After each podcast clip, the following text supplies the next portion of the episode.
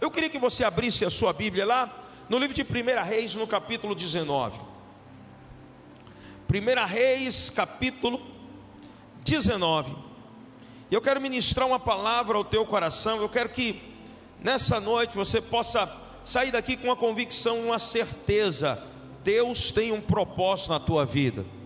Você sabe o que eu creio muito? Deus não coloca pessoas para poder se reunir num bairro, numa cidade, só para que ali eles possam ouvir a palavra e voltar para casa. Deus colocou essa igreja aqui nesse lugar, sabe para quê? Para transformar a realidade desse lugar.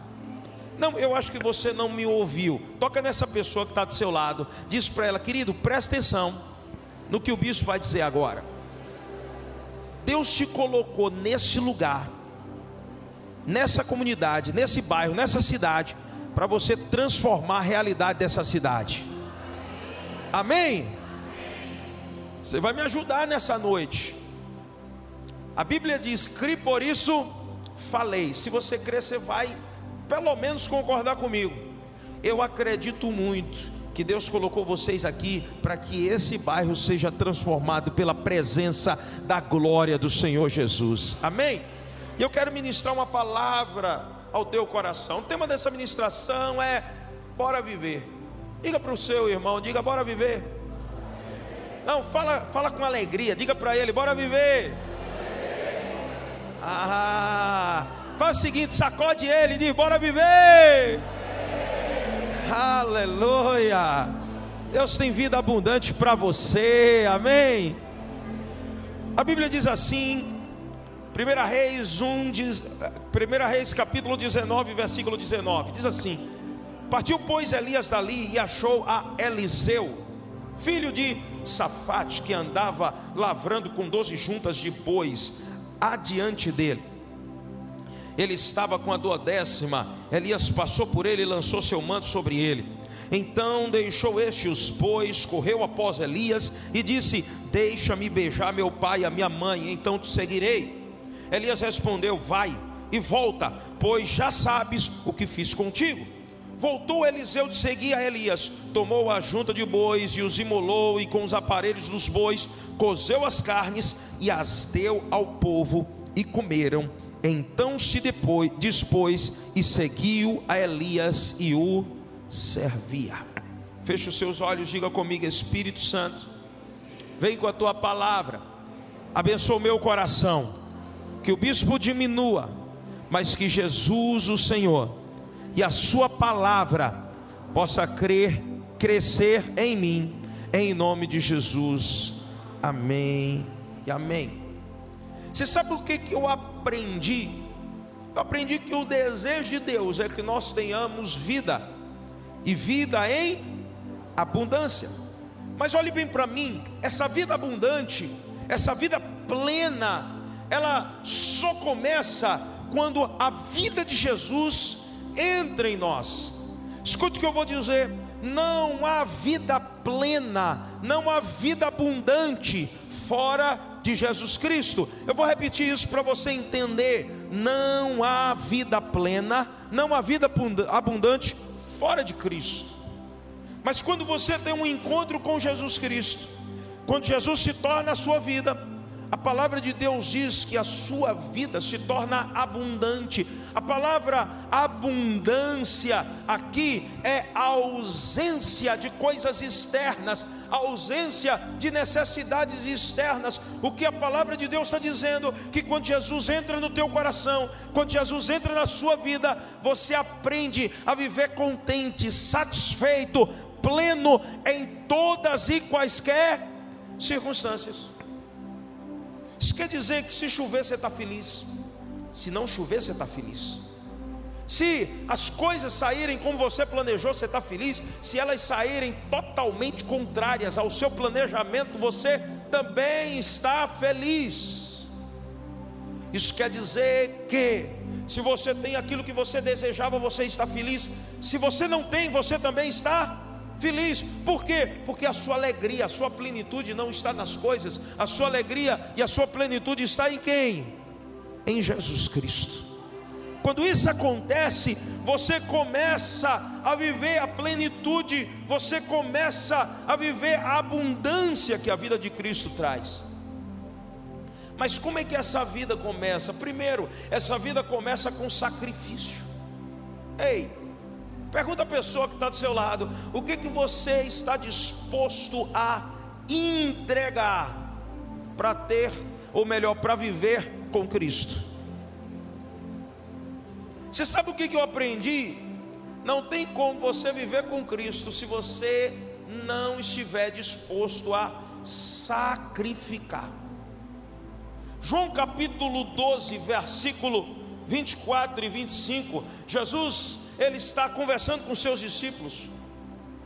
E ele vem com uma coisa que encuca os discípulos.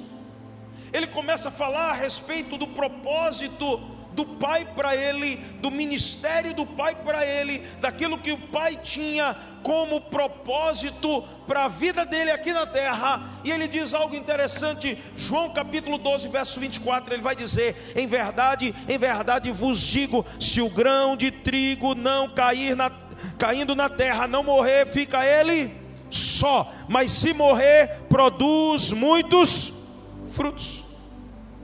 E ele continua mostrando, porque provavelmente com aquela analogia, os discípulos não entenderam. Ah, Jesus está falando sobre trigo. Se trigo cair no chão e ele não morrer, ele fica só. Mas se ele cair no chão e ele morrer, ele vai dar muitos frutos. Não estou entendendo. Aí Jesus explicou melhor para os discípulos. Ele começou a dizer o que ele queria falar com aquela analogia. E ele vai dizer o seguinte: quem ama a sua vida, perde-a mas aquele que odeia a sua vida nesse mundo, preservá-la para a vida eterna. O que é que Jesus está dizendo? Ele está dizendo que você só começa a viver e só começa a ter frutos da vida plena, que é a vida de Cristo, quando você está disposto a sacrificar a sua vida velha, quando você está disposto a entregar a sua vida velha. Você sabe qual é o grande problema nosso? É que muitas vezes nós não estamos dispostos a entregar nossa vida para receber a vida de Cristo. É interessante que não tem como você herdar o reino dos céus, e não tem como você herdar a vida eterna, se você não estiver disposto a primeiro sacrificar a tua vida, entregar a tua vida velha. Enquanto isso não acontece, o novo também não chega para você. Enquanto isso não acontece, a novidade de vida não chega para você.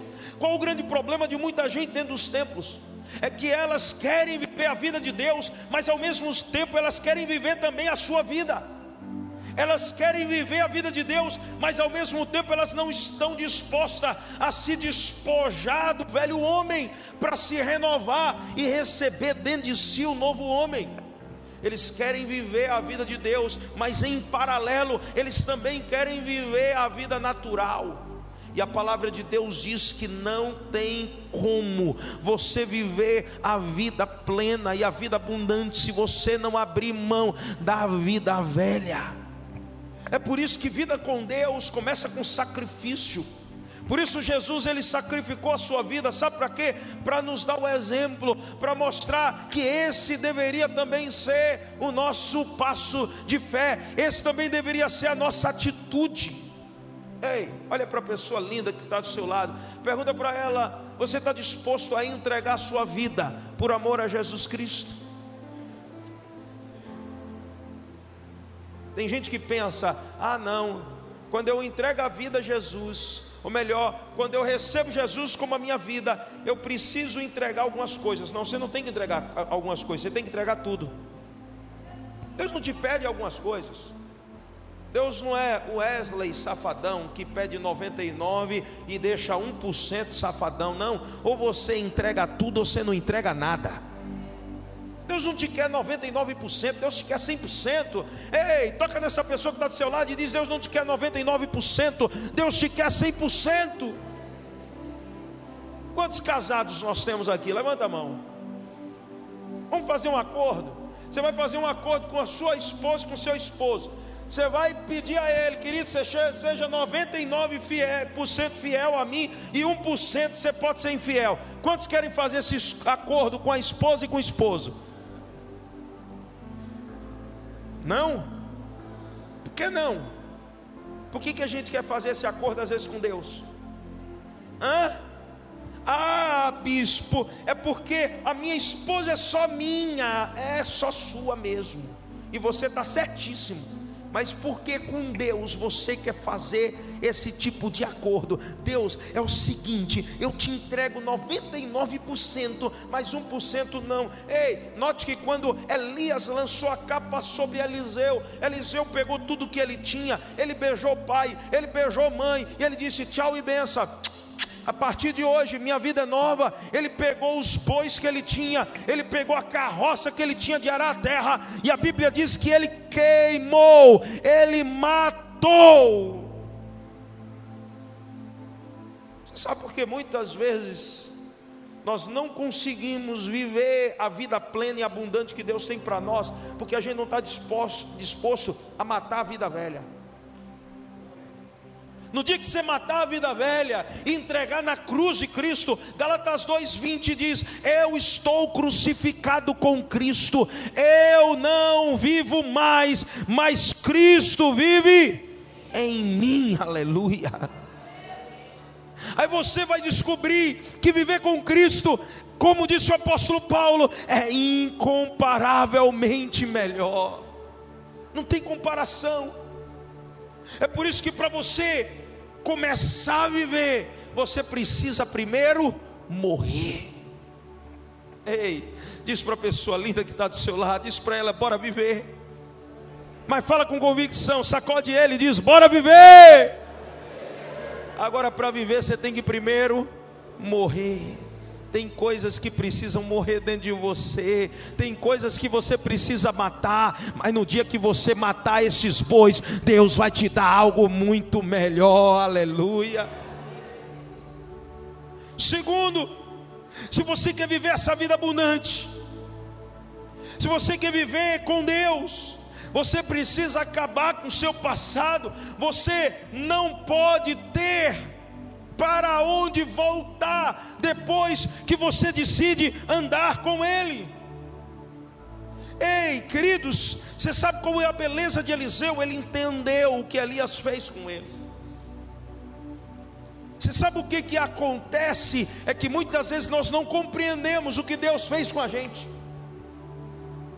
E por isso mesmo que a gente entrega a nossa vida, nós ainda temos uma ponte com o passado nós ainda temos um link com o passado e nós muitas vezes estamos decidindo voltar. Sabe por quê? Porque quem tem para onde voltar acaba retornando ao lugar de origem na primeira frustração. É ou não é verdade? Na primeira frustração ele acaba voltando. Alguns anos atrás eu assisti um filme interessante e esse filme contava a história de dois irmãos. Um era geneticamente transformado, biologicamente transformado, o outro era natural. E na história, um competia com o outro, ele era, eles eram gêmeos.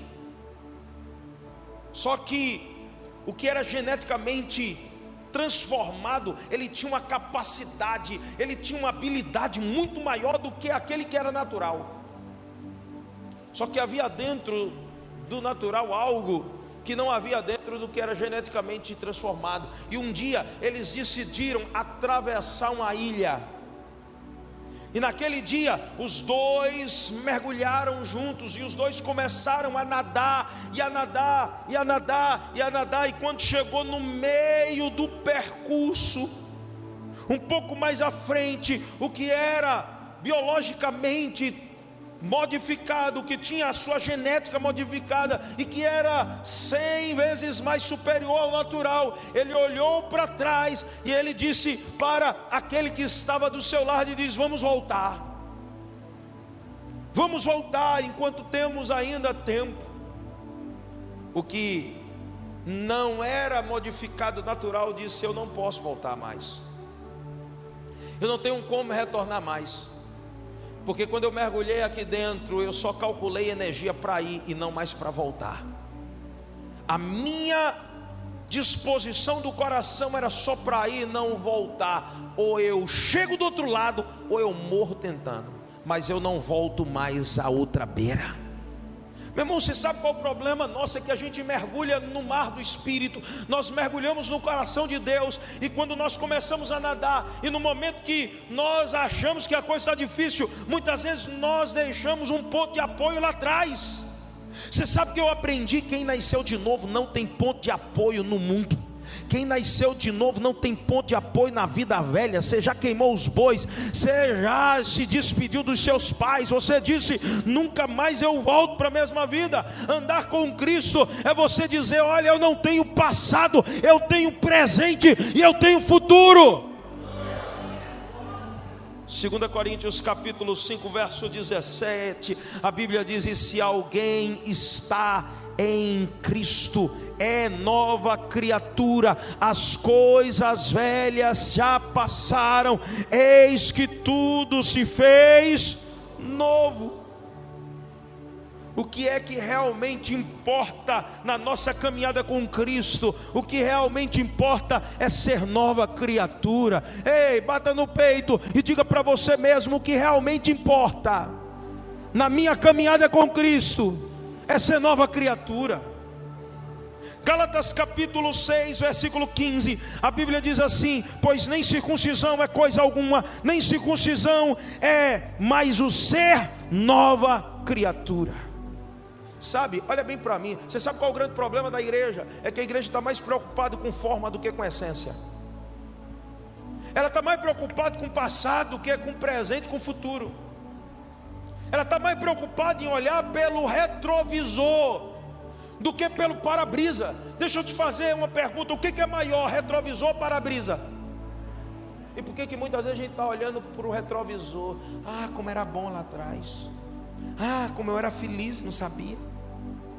Meu irmão, deixa eu dizer uma coisa para você: Deus não quer que você retorne nada, Deus quer que você avance, é daqui para frente. Paulo, lá em 1 Coríntios, quando ele está falando para aquela igreja, ele diz lá no finalzinho: tudo é vosso, voz de Cristo e Cristo de Deus. Mas antes disso, ele começa a dizer: seja o presente, seja o futuro. Por que, que ele não usa passado? Sabe por quê? Porque depois que você começa a andar com Cristo, não tem para que olhar para trás, não tem para que você viver uma vida saudosista. Ei, nem o teu passado bom precisa ser visitado. Ah, que é isso, bispo? É. Você sabe porque tem muita gente que não experimenta o novo, que vive do passado bom. Ah, mas naquela época foi tão bom, a igreja cresceu tanto, Deus fez tanta coisa. Ah, que maravilha! Deus está dizendo: a glória da segunda casa é maior do que a primeira. O que Deus tem para fazer hoje é muito maior do que o Deus fez ontem. Ei, deixa eu dizer uma coisa: você sabe qual era o problema de Israel? É que Israel se acostumou com maná velho. Ele começou a guardar o maná antigo. Deus disse: como o maná de hoje porque amanhã eu vou te dar um maná novo. Ei, toca na pessoa que está do seu lado e diz para ele: não se preocupe com o de ontem. Deus tem uma provisão para hoje. Deus tem uma provisão para hoje. Não viva de passado. Ei, semana passada eu estava por boa viagem e eu liguei para o meu pai. Eu disse: Pai, o senhor está onde? Ele disse: Estou em casa. Semana retrasada.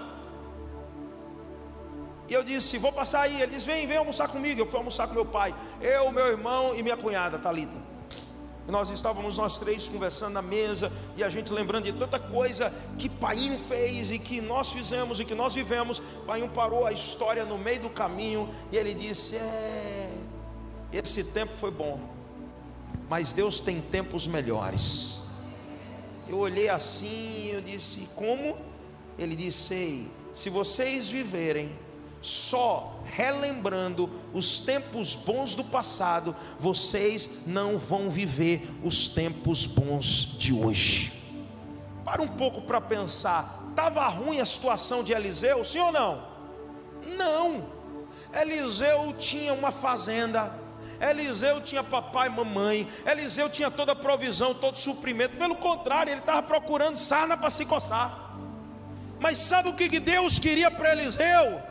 Queria mostrar Eliseu: eu tenho coisas maiores para você. Ei, toca nessa pessoa que está do seu lado, diga para ele: não se conforme. Na vida com Deus, Deus sempre tem coisas maiores para a tua vida. Ei, bora viver! Você precisa aprender. Deus tem coisas maiores. Você sabe o que eu aprendi? Quem vive de passado é o inferno e não o céu. No céu não tem passado, o céu só tem presente e futuro. Efésios capítulo 4, verso 24, a palavra de Deus diz assim: Vos revistais do novo homem, criados segundo Deus, em justiça e retidão, procedentes da verdade. É interessante que a palavra novo é a palavra kainos no grego. Você sabe o que significa a palavra kainos no grego? É traduzido por algo fresco, novinho. Ei, psiu. toca nessa pessoa linda que está do seu lado e diz para ela: Deus tem um óleo fresco para derramar sobre a tua cabeça.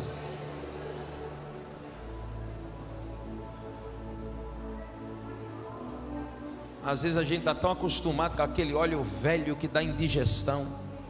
E Deus está dizendo, meu irmão, eu tenho uma unção nova. Profeta Abacuque faz uma oração, Pai, o que foi dos dias antigos, como eu ouvi falar dos teus feitos no passado, mas Pai, faz algo novo hoje, para que nós contemos as gerações futuras. Ei, Deus tem algo novo para a tua vida, Deus tem algo novo, então não viva do passado. A palavra criado é a palavra kitsu no grego, que quer dizer mudar, transformar completamente. Ei, nós estamos lá na igreja da família no ano da transformação, no ano da metanoia, da mudança. Ei, tudo muda. Você precisa mudar também. Você sabe por quê? Porque se você não mudar, você vira uma peça de museu. Se você não mudar, você vira alguém obsoleto. Ei, tem pais que não falam mais a linguagem dos filhos. Meu irmão, meu filho tem 19 anos, eu tenho 41 anos. Mas de vez em quando eu vou no guarda-roupa dele, eu pego as roupas dele, eu digo, bora sair, meu irmão. Ele olha assim, pai, essa roupa nem combina com o Senhor. Eu digo, não importa, mas eu quero saber o que você está fazendo. Eu quero conhecer teus amigos. Eu quero saber qual a linguagem que teus amigos falam. Sabe por quê? Porque eu ainda sou sacerdote dessa geração e eu preciso saber o que que essa geração fala para poder falar na linguagem dessa geração. Jesus chegou pregando a mensagem da geração. Jesus chegou falando de uma forma que a geração entendia. Às vezes a gente está tão preso no passado que os nossos filhos estão vivendo o futuro e muitas vezes a gente está. Ah, isso aí não serve de nada. Meu irmão, pode não servir de nada para você, mas serve para eles, então aprenda.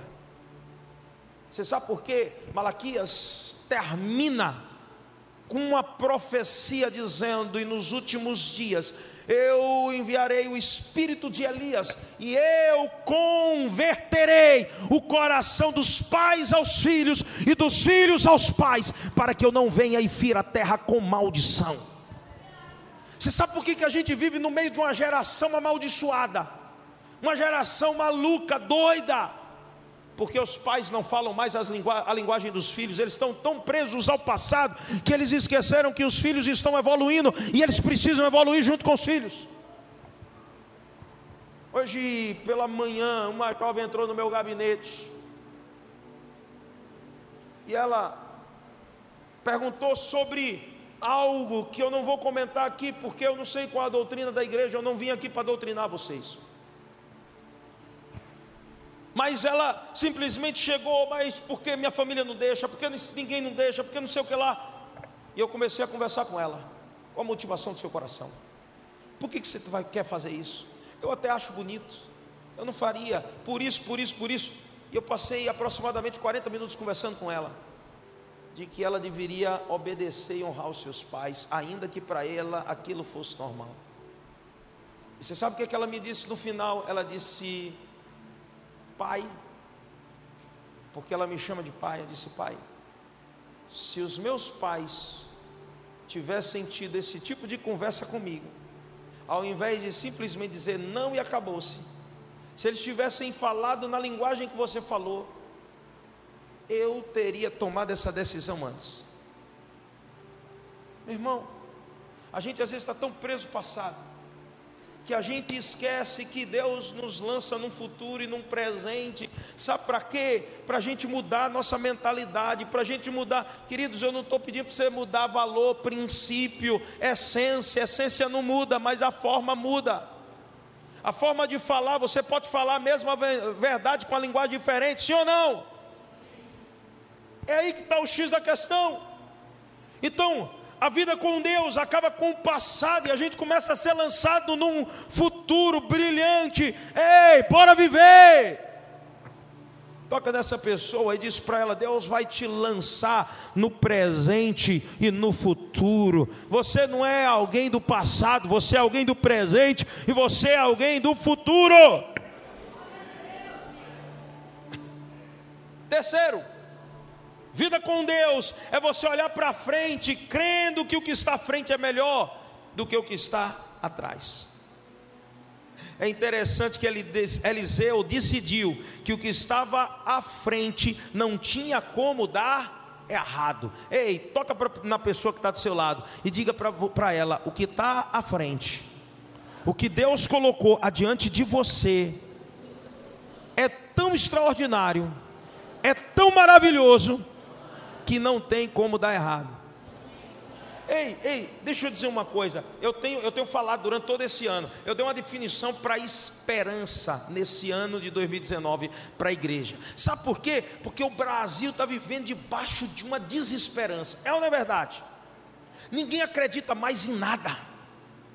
Meu irmão, eh, você anda no meio da rua, você vê gente cabisbaixa, gente depressiva, o desânimo tem invadido. Esse mês de julho, nós estamos profetizando, é o mês em que Deus vai transformar a tua dor em alegria. E eu dei uma definição para esperança. Você sabe o que é esperança? É a certeza de que algo bom vai acontecer. Ei, eu quero profetizar algo sobre a tua vida. Essa semana algo bom vai acontecer. Você vai receber uma notícia que vai mudar a tua história, o teu ânimo. Ei, algo bom vai acontecer. Filipenses capítulo 3, verso 13 a carta que Paulo fala sobre alegria, Paulo vai dizer no versículo 13: Irmãos, quanto a mim, não julgo havê-lo alcançado, mas uma coisa faço, esquecendo-me das coisas que para trás ficam, eu avanço para as que diante de mim estão. Há um prêmio na tua frente há algo lá na frente. Você é da fé, você não é dos que retrocedem. Ei, você não tem que passar marcha ré e voltar atrás, não. Deus te colocou nesse mundo para andar para frente, para avançar. Moisés saiu com o povo do deserto, Egito, estava andando no deserto. Quando chegaram diante do primeiro desafio, Provavelmente todo mundo pensou, foi em cima de Moisés disse: Você nos trouxe nesse deserto para morrer. Não tinha cova suficiente, não, porque no Egito a gente comia isso, no Egito a gente tinha isso, e eles começaram a lembrar do passado e a querer voltar. Quando Moisés consulta Deus, Deus dá um recado. Você sabe qual é o recado de Deus? Não é puxa a marcha ré e vai embora, não. Ele diz: Ei, vocês não já embalaram, não desceram ladeira abaixo, vamos continuar andando passa a quinta marcha e acelera. Diga ao meu, porque clamas a mim, Moisés? Diga ao povo de Israel que marche. Ei, bora viver, bora viver, bora viver. Toca essa pessoa que está do seu lado e diz: Deus está dizendo para você, ao invés de você recuar, avance, avance, avance. Você sabe qual é o problema de olhar para trás? É que olhar para trás nos paralisa. Tem muito crente virando estátua de sal porque está olhando para trás. Deus disse a Ló: sai, mas não olha mais para trás. Sai e olha para frente. ele inventou de olhar para trás, ou, ou, ela inventou de olhar para trás, a mulher de Ló, e quando ela olha para trás, ela vira numa estátua de sal. Tem gente perdendo o reino, porque está olhando para trás. Lucas capítulo 9, verso 62, Jesus vai dizer uma coisa interessante: aquele que coloca a mão no arado, não pode mais olhar para trás. Ei, bora viver! Olha para essa pessoa linda, toca nela e diz: Você já botou a mão no arado, filho, não tem como você desistir mais, é daqui para frente. Ei, você serve o Rei de Deus, tem que servir mais. Ah, você está trabalhando na obra, tem que trabalhar mais. Ah, mas não é do jeito que eu gosto, não é do jeito que eu queria. Deus está dizendo: Ei, eu não estou para te agradar, não. Ei, servo, não escolhe o que fazer, servo faz. Então não olhe para trás, não, olhe para frente. Você está embalado, acelere, meu irmão. Seu pastor disse: vamos, vai com ele. Ah, mas eu não entendo. Lá na frente você vai entender. Tem coisas que você não vai entender agora, mas você vai entender amanhã. Tem coisas que você não vai compreender agora, mas depois você vai compreender. Ei, bora viver. Deus está dizendo a você: avança, anda para frente, não anda para trás, não, não retroceda, não. Você sabe o que é o reino? Romanos 14, versículo 17, vai dizer que o reino é paz e alegria no espírito. O que é o reino? Diga comigo: o reino é paz e alegria no espírito. Deixa eu te fazer uma pergunta: o que é que você tem instaurado aonde você passa? Paz e alegria, porque isso é o reino. Deus está dizendo para você: não olhe para trás, olhe para frente, ei, sacode essa pessoa que está do seu lado e diz para ela: você vai descer embalado, você vai avançar, aleluia. Quarto lugar, vida com Deus, é não ter muitas opções, é não ter vários caminhos, é não ter muitas escolhas. Deixa eu dizer uma coisa para você. Quando você está decidindo andar com Deus, você só tem um caminho para trilhar, só tem uma escolha para fazer. E você sabe que caminho, que escolha é essa? Esse caminho se chama Jesus, esse caminho se chama reino. Pontos. Ei, psiu. a palavra de Deus diz que quando Eliseu decidiu seguir Elias, ele não escolheu o caminho, ele simplesmente foi pelo único caminho que tinha. João capítulo 1, ou melhor, João capítulo 14, verso 6, a palavra de Deus diz: E respondeu Jesus: Eu sou o caminho, a verdade e a vida.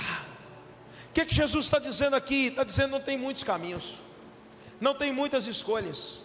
Não existem várias opções no reino de Deus, o caminho é um só. É interessante, ó, é artigo definido é o caminho, não é um artigo indefinido, é o caminho. Isso quer dizer que não tem outro, só tem esse.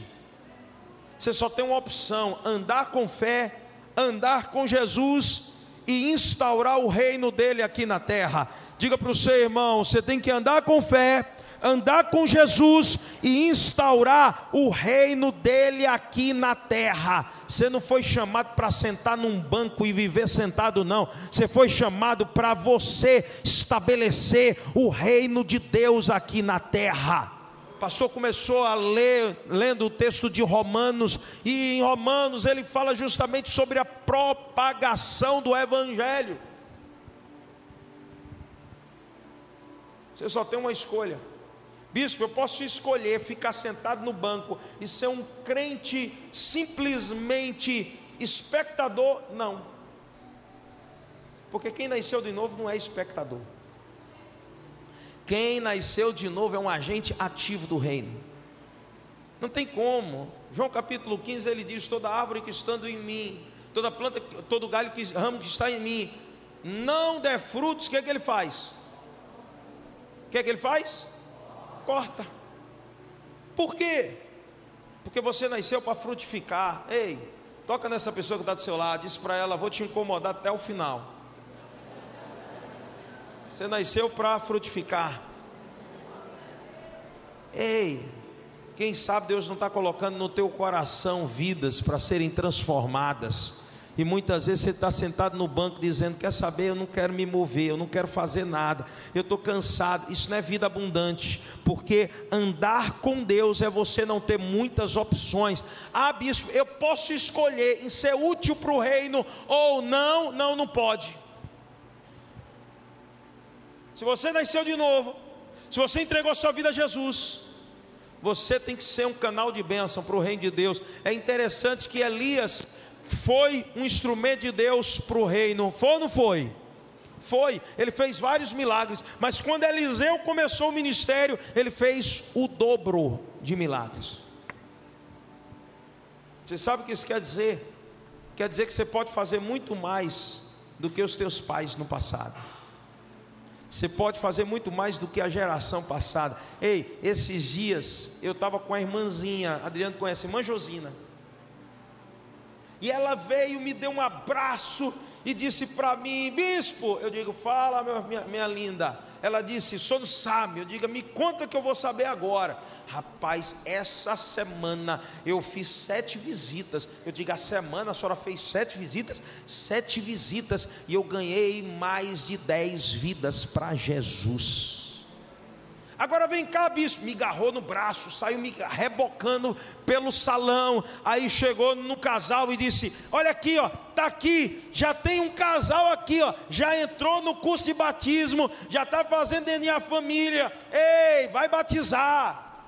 Aí me apresentou, eu dei um abraço no casal, uma família inteira que ela ganhou para Jesus. E é uma jovenzinha. É uma jovenzinha de 76 anos. Olha que bênção dá de caldo em muito jovem. Mas tem gente que está dizendo: eu já tenho idade demais, eu não aguento mais. Ah, bispo, eu estou na idade do condor, condor aqui, condor aqui, condor ali. Meu irmão, você quer perder a dor? Começa a ser útil ao reino de Deus. Hoje eu estava no gabinete conversando com o irmão Júlio Vieira. Júlio Vieira é um outro jovenzinho Hoje ele está à frente da Associação Franklin Graham. Esse homem viaja o mundo inteiro, pregando o Evangelho. Interessante que ele é um jovenzinho de 87 anos. Não para, pastor. Não para. Tem muita gente que está dizendo: ah, agora eu já não aguento mais. Ei, bora viver. Toca nessa pessoa que está do seu lado e diga para ela: bora viver. Você não tem outra opção, não. Ou você vive para o reino de Deus, ou você vive. A Bíblia diz: buscar em primeiro lugar o reino de Deus e a sua justiça, e todas as demais coisas vos serão acrescentadas. Você quer prosperar, você quer ter uma família abençoada, ei, você quer ter saúde bora viver, comece a trabalhar para o reino de Deus. Entenda, não há outro caminho, não existem várias opções, não. Quando Elias lançou a capa, ele não, não tinha a opção de dizer: Quer saber, você lançou a capa, mas eu não quero trabalhar no reino, eu não quero ser útil, eu quero continuar aqui na casa de papai e mamãe. Não tinha essa escolha, não. Quando lançou a capa, ele tinha que fazer aquilo que Deus tinha determinado. Elias lança a capa e diz: Você já sabe o que Deus fez contigo. Toca na pessoa que está do seu lado e diz para ela: Deus lançou a capa sobre você. E você já sabe o que, que Deus fez contigo. Em quinto lugar, vida com Deus é você decidir viver uma aventura. Ei, Toca na pessoa que está do seu lado e diz: Deus está te chamando para viver uma grande aventura com Ele. Elias sabia para onde ia? Sim ou não? Elias sabia para onde ia? Não. O Eliseu sabia? Não. Elias disse para Eliseu para onde Eli, é, é, é, Eliseu ia? Não, não disse. Mas quando Elias lançou a capa, Eliseu decidiu seguir. Tem horas que você não sabe para onde está indo, mas só o fato de você estar tá com Deus já vale a pena. Ei, Você não precisa saber para onde você está indo, você só precisa saber que você está indo com Deus. E se você está indo com Deus, vai haver uma recompensa e a coisa vai dar certa. Ei, você sabe o que, que acontece? Olha a aventura de Eli, Eliseu. Eliseu andando com Elias, ele viu o mar se abrir, o rio se abrir, ele viu gente ressuscitar. Ele andando com Elias, ele viu maravilhas acontecer, e depois que ele continuou andando com Deus, ele viveu vários milagres extraordinários. Deixa eu dizer uma coisa para você. Você sabe por que, que Deus te trouxe aqui nessa noite com tanta chuva? É para mostrar a você que o que você precisa fazer é decidir. É decidir. Decidir viver. Porque Deus já distribuiu a vida dele para nós. Deus já entregou a vida dele para nós. Ele disse: Você pode viver uma vida abundante, como você pode viver uma vida escassa. É uma escolha sua. Jesus já lançou a capa dele sobre nós. E ele disse: Olha, agora a minha capa foi lançada. O que você precisa fazer é tomar uma decisão, deixar para trás o que é velho e começar a decidir viver o novo, viver essa aventura comigo. Você sabe o que, é que eu aprendi? Que quando você decide viver para Deus, você pode olhar para frente e não ver nada, mas você tem uma certeza de que quando você bota o pé, ainda que não haja chão, Deus vai prover o chão para você. Alguns anos atrás, eu quero concluir com essa história real. Alguns anos atrás, Deus colocou algo no meu coração. Eu me lembro que quando Deus colocou aquilo no meu coração, eu sou administrador, eu sou formado também em administração de empresas. E eu fiz todo um planejamento. E quando eu fiz aquele planejamento, eu disse: não é possível se realizar. Não tem como. Nós estávamos num período de transição, Deus tinha dado uma visão, Deus tinha dado um sonho. E quanto mais eu me esforçava por tentar traçar um caminho tangível, confortável para mim, aquilo dava mais errado. Aquilo dava mais errado. E eu me lembro ia orando no meu quarto. Deus disse: Você tem uma escolha. Eu já lancei a capa sobre você. Ou você sacrifica, queima as pontes com o passado, deixa de olhar para o retrovisor e decide caminhar comigo nessa aventura, ou você simplesmente vai deixar de viver a abundância da minha vida. Eu me lembro, um dia à tarde eu cheguei para o meu pai, eu disse: Pai, eu disposto a abrir mão de tudo. Eu não sei o que vai ser lá na frente, mas eu sei de uma coisa: eu quero viver essa aventura com o Senhor. Eu me lembro que a gente orou juntos. Naquele dia eu deixei trabalho, eu deixei tudo, eu tinha alguns negócios, eu abri mão de tudo, eu decidi andar e viver para Cristo. E você sabe o que foi que aconteceu? Ah, bispo, a partir daí foi tudo mil maravilhas. Não. A partir daí parece que as coisas pioraram. As lutas vieram. Tinha momentos que eu olhava para o Jordão e eu disse: é muito largo para atravessar nada. Mas era justamente na hora que eu dizia: Deus, foi o Senhor que me trouxe aqui. E eu não estou sozinho, eu estou contigo. E agora? Ele dizia: agora que você está confiando em mim, agora eu vou abrir para você passar. E Deus abria. Havia momentos que eu olhava assim, morte, morte, morte. Eu me lembro um dia, eu e minha esposa estávamos com a viagem programada. Nós iríamos sair de férias, uma das nossas primeiras férias programadas. E aí, num culto, Deus disse para mim: pega tudo que você tem e dá. Gente, sabe quando você entra em crise, você diz: sai para lá, Satanás mas é Deus falando com você e você não quer acreditar. E naquele momento de tanto relutar, meu coração Mas mesmo assim, inclinado para o Senhor, eu fui lá e entreguei tudo. E quando terminou o culto, uma senhora entra no gabinete, na época eu não era nem pastor, ela entra no gabinete do meu pai e diz: Eu quero falar com ele. Eu nunca tinha visto. Meu pai disse: Com ele, com ele. E ela me chamou. Interessante que ela pegou um cheque. E ela entregou aquele cheque na minha mão e disse: Olha, Fulano de Tal mandou te entregar. A pessoa que mandou entregar era um ímpio, um cara que não gostava de crente, que não gostava de igreja. Tanto é que quando eu recebi, eu digo: Para igreja? Disse: Não, para igreja não, para você. Eu disse: Para a igreja, olha o cheque. Quando eu olhei o cheque, estava nominal a mim. Eu falei com o pai, eu disse, pai, isso aqui pode ser uma pegadinha do malandro. Aí eu disse, não, Deus está mandando. Não sei o que, que Deus quer. E naquele momento que eu saí do gabinete, o Espírito Santo falou no meu ouvido: Eu não mandei você entregar tudo, eu estou te restituindo duas vezes mais. Porque viver comigo é uma aventura, você nunca perde, você sempre ganha. Ei, deixa eu dizer uma coisa. Você sabe qual era a grande preocupação dos discípulos? Nós deixamos tudo para te seguir, Senhor. O que, vai ser de nós? Jesus vai dizer: Vocês deixaram tudo para me seguir, vocês vão receber tudo em dobro daquilo que vocês deixaram, e ainda por cima, a vida eterna.